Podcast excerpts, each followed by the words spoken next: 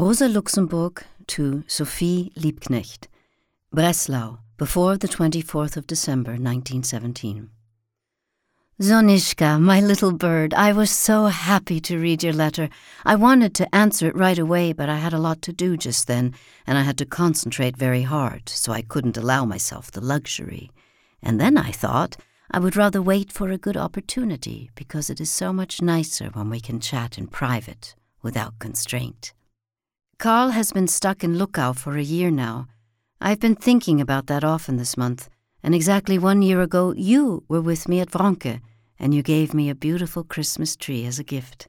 This year I arranged to have one delivered, but they brought me a very shabby one with missing branches, no comparison with last year's.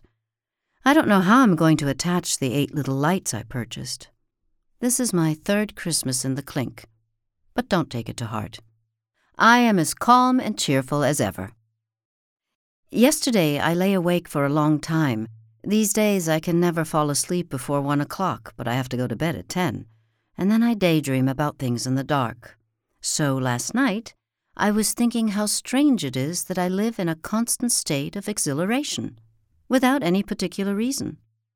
For example, here I am lying in a dark cell on a stone hard mattress surrounded by the usual graveyard silence of this prison building. We seem to be in a tomb. And on the ceiling, the reflection cast through the window by the lamp that burns all night.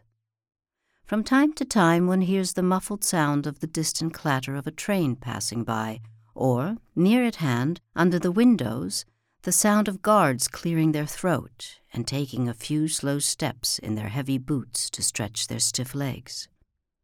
The sound of the sand crunching under their footsteps is so desolate that the whole tedium and hopelessness of existence rings out into the damp, dark night. I lie here quietly, alone, wrapped in all these black sheets of darkness, boredom, incarceration, and winter. And yet, my heart beats with an incomprehensible, unfamiliar inner joy, as though I were walking across a flowering meadow in brilliant sunshine and in the dark I smile at life as if I knew a magical secret that shows all evil and sad things to be untrue and changes them into pure lightness and happiness. And all the while I'm searching for some reason for this joy, but I find nothing and have to laugh at myself again. I believe that the secret is nothing less than life itself. The deep darkness of night is beautiful and as soft as velvet if one knows how to look and the crunching of the damp sand beneath the slow, heavy steps of the guards sings a beautiful little song of life, if one only knows how to listen properly. At such moments, I think of you, and I would like so much to pass on this magic key to you, so that always and in all situations you are aware of the beauty and joy of life, so that you too live in exhilaration as though you were walking across a colorful meadow. I'm certainly not thinking of plying you with asceticism or imaginary pleasures. I do not begrudge you any of the real joys of the senses. But in addition, I would like to give you my inexhaustible inner cheerfulness, so that I can rest easy about you, knowing that you walk through life wearing a cloak embroidered with stars that protects you against all small, trivial, and frightening things. You write that in Steglitz Park you picked a beautiful bouquet of black and pinkish purple berries. The black ones could have been either elderberries, they hang in heavy, dense clusters among large feather shaped leaf fronds, surely you know them, or more likely, they were privet berries, slender, delicate, upright clusters of berries, and small, elongated, narrow green leaves. The pinkish purple berries hidden under little leaves could have been those of the cotoneaster. They are, in fact, red, but this late in the year they are a bit overripe and starting to rot, so they appear reddish purple. The leaves are similar to those of the myrtle, small, with pointed tips, dark green, leathery on top, and rough underneath. Sonyushka, do you know Platen's Fatal Fork? Can you send it or bring it to me? Karl once mentioned that he had read it at home. The poems by Stefan George are lovely. Now I know where that line comes from that you used to recite when we were walking in the fields. and underfoot the rustling of rusty stalks of grain. When you get a chance, can you make a copy of the new Amadis for me? I love that poem so much. Naturally, thanks to the song by Hugo Wolf, but I don't have it here. Are you continuing to read the Lessing legend? I've taken up Lange's History of Materialism again. It always stimulates and refreshes me. I would very much like you to read it some day. Oh, Sonishka, I've experienced something incredibly painful here. Military wagons often come into the courtyard where I take my walks. They are filled with sacks or old army coats and shirts, often with bloodstains on them. Here they are unloaded, distributed to the prison cells, mended, and then loaded up again and returned to the military. Recently, one of these wagons arrived pulled by water buffaloes instead of horses. It was the first time I had seen these animals up close. They have a more powerful, broader build than our cattle, with flat heads and horns that curve at a flat angle, the shape of the head being similar to that of our sheep. They are completely black, with large, soft eyes. They come from Romania, the spoils of war.